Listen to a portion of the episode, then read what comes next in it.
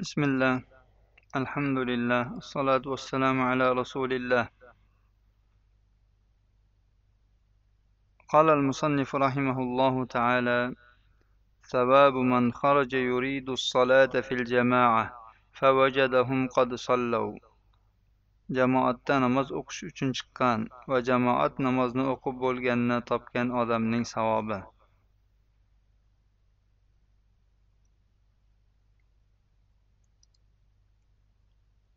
عن أبي هريرة رضي الله عنه قال قال رسول الله صلى الله عليه وسلم من توضأ فأحسن وضوءه ثم راح فوجد الناس قد صلوا أعطاه الله مثل أجر من صلاها وحضرها لا ينقص ذلك من أجورهم شيئا. رواه أبو داود والنسائي والحاكم وصححه الألباني في صحيح سنن أبي داود برقم 828 abu hurayra roziyallohu anhudan rivoyat qilinadi dedilar. Rasululloh sollallohu alayhi vasallam dedilar kim tahorat olsa va tahoratini chiroyli qilsa so'ngra masjidga borsa odamlarni namoz o'qib bo'lganlarini topsa alloh taolo unga jamoatga hozir bo'lgan va jamoatda namoz o'qigan odamning ajrini mislichalik ajr beradi. Bu esa ularning ajrlaridan biron narsani kamaytirmaydi. Abu dovud nasoiy va hokim rivoyatlari alboniy bu hadisni sahih sunan abi dovudda besh yuz yigirma sakkizinchi raqam bilan sahih sanaganlar.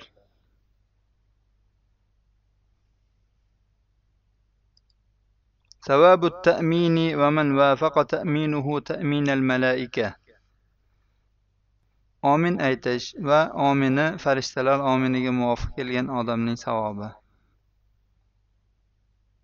وعن ابي هريره رضي الله عنه ان رسول الله صلى الله عليه وسلم قال إذا قال الإمام غير المغضوب عليهم ولا الضالين.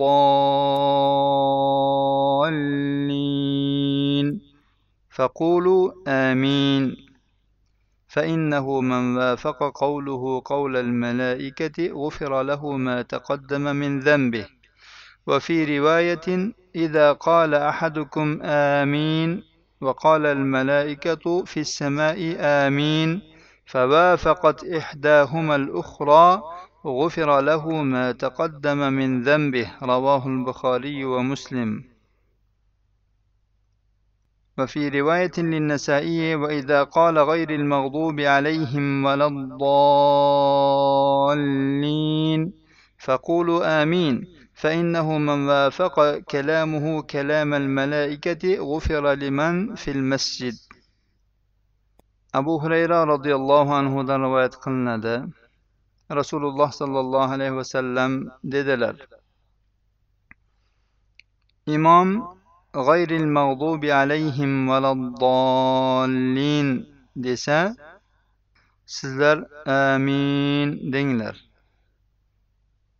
Kimning so'zi farishtalar so'ziga muvofiq kelsa uning o'tgan qilgan gunohlari mag'firat qilinadi. Boshqa bir rivoyatda kelganki sizlardan biringiz amin desa va farishtalar ham osmonda amin desalar ularning biri ikkinchisiga muvofiq kelib qolsa uning avvalda qilgan gunohlari kechiriladi. Imom buxoriy va muslim rivoyatlari. Nasoiyning rivoyatida kelganki agar g'ayril mag'dubi alayhim valaddallin desa sizlar amin denglar kimning so'zi farishtalar so'ziga muvofiq kelsa masjiddagilarning gunohi mag'firat qilinadi وعن ابي موسى رضي الله عنه عن النبي صلى الله عليه وسلم قال اذا صليتم فاقيموا صفوفكم وليؤمكم أحدكم فإذا كبر فكبروا وإذا قال غير المغضوب عليهم ولا الضالين. فقولوا آمين يجبكم الله. رواه مسلم. أبو موسى رضي الله عنه رواية قلنا ده نبي صلى الله عليه وسلم ديدلر. سيزلر نماز اوكسنجزلر saflaringizni to'g'irlangiz va sizlarga biringiz imom bo'lsin. U takbir aytsa sizlar ham takbir aytinglar. Ya'ni uning ortidan takbir aytinglar. U g'oyril mag'dubi alayhim valaddallin desa sizlar amin denglar. Alloh taolo duolaringizni ijobat qiladi. Aminning ma'nosi ey parvardigor ijobat qil degani.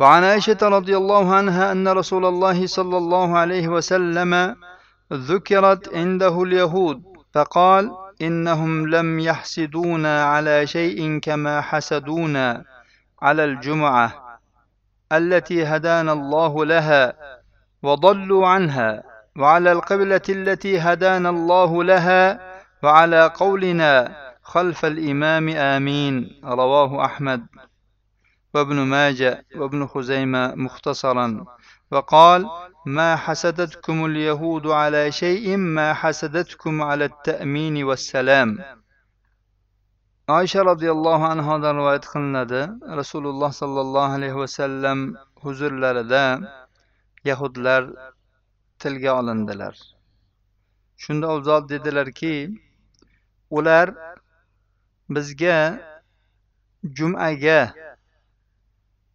hasad qilganlaridek biror narsa ustida hasad qilmaganlar. Jumaiki alloh taolo bizni unga yo'llab qo'ygandi ular esa undan adashgan edilar. Ular topolmagan edilar jumani. Va alloh taolo bizni unga yo'llab qo'ygan qablaga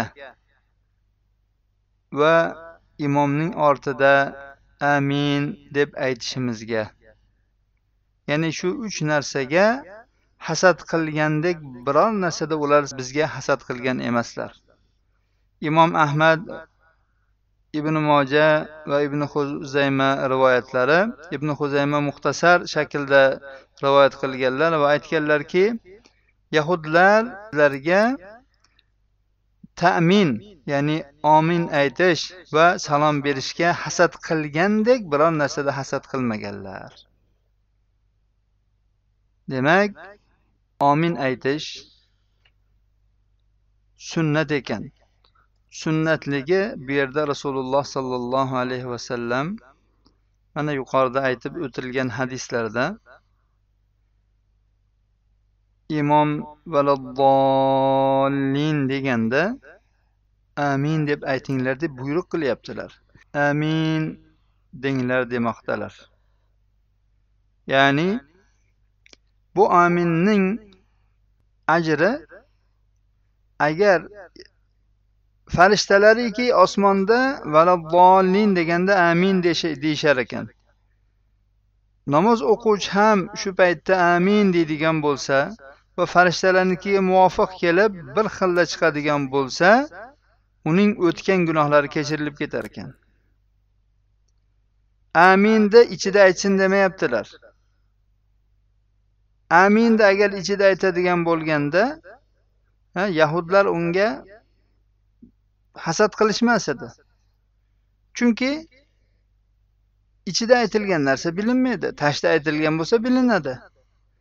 Ya'ni amin degani ey olloh ijobat qil degani. Alloh taolo ijobat qilganligini aytgan hadis qudusiyda salomga ham mana yahudlar hasad qilishgan ekan salomni ham oshkor aytiladi. Ominning savoblaridan yana bittasi shu biz bilamizki surati surai fotiha bu duo. Duo surasi. Shuni oxirida amin desak ey olloh shu aytgan duolarimizni shu qilgan duolarimizni o'zing ijobat qil deb aytamiz. Shunda alloh taolo ijobat qiladi deyapti. Ya'ni payg'ambarimiz alloh taolo duoni ijobat qilishi uchun amin deb aytinglar deyaptilar. Demak aminni baralla aytishimiz kerak ekan. Masjidlar zirillab ketsin. chunki sahobalarning davrida amin deyilganda masjidlar zirillab ketgan savabu solati fi soffil avvali birinchi safda namoz o'qishning savobi عن البراء بن عازب رضي الله عنه قال كان رسول الله صلى الله عليه وسلم يأتي ناحية الصف ويسوي بين صدور القوم ومناكبهم ويقول لا تختلفوا فتختلف قلوبكم إن الله وملائكته يصلون على الصف الأول رواه ابن خزيمة baro ibn ozib roziyallohu anhudan rivoyat qilinadi dedilar rasululloh sollallohu alayhi vasallam safning chekkasigacha kelardilar va qavmning ko'kraklari va yelkalarini tekkizlab qo'yardilar va aytardilarki ixtilof qilmanglar qalblaringiz ixtilofli bo'lib qoladi derdilar. Alloh taolo va farishtalari birinchi safga salovat aytadilar derdilar.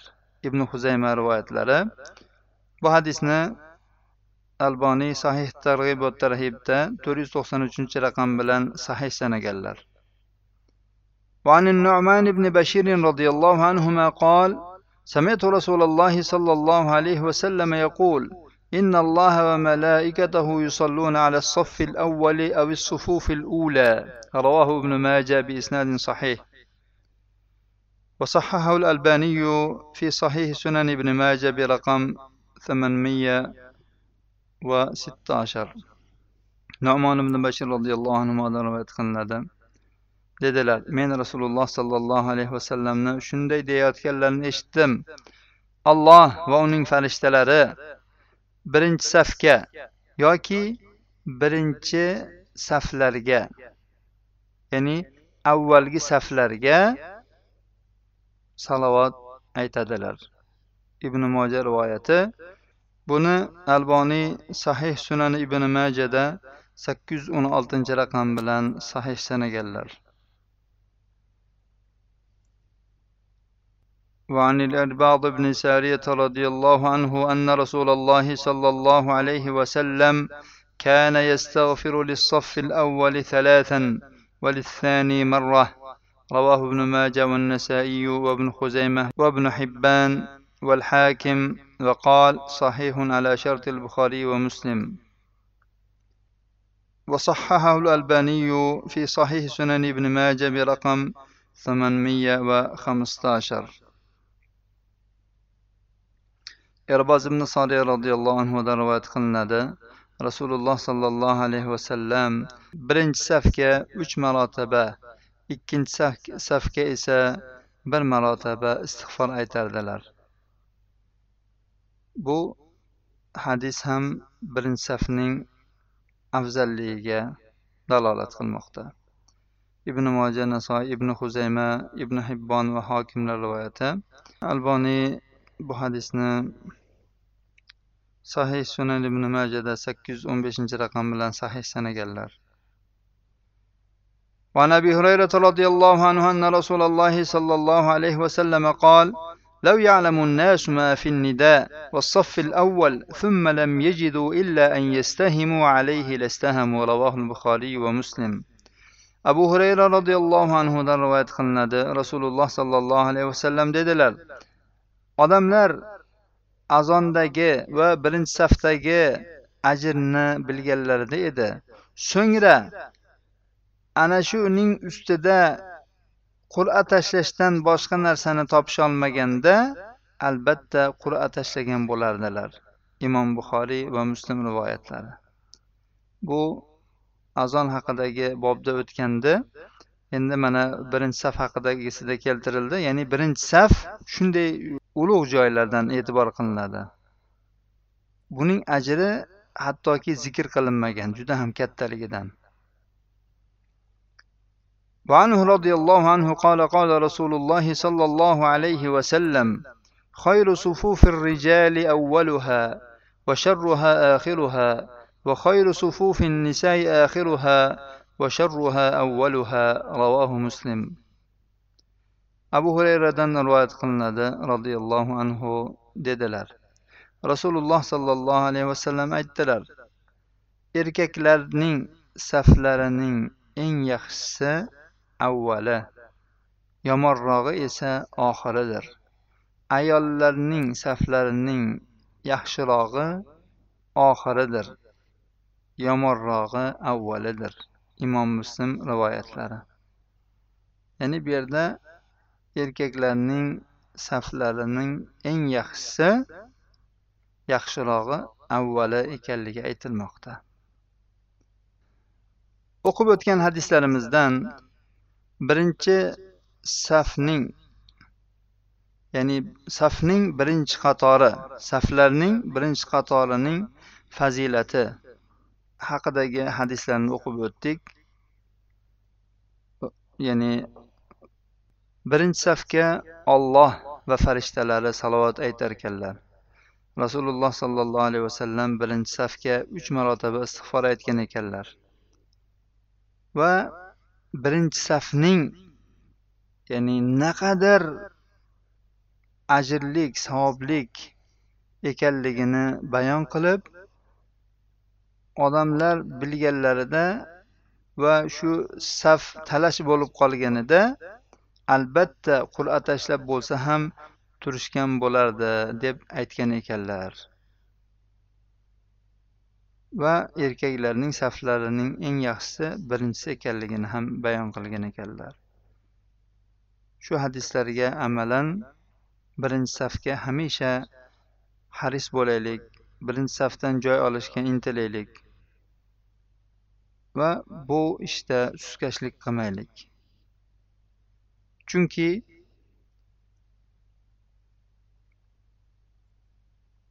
ko'p insonlar bo'lib ham hozirgi zamonda iloji boricha orqa safga ketadi nimaga orqaga ketadi tezroq namozni o'qisayu tezroq chiqib ketsa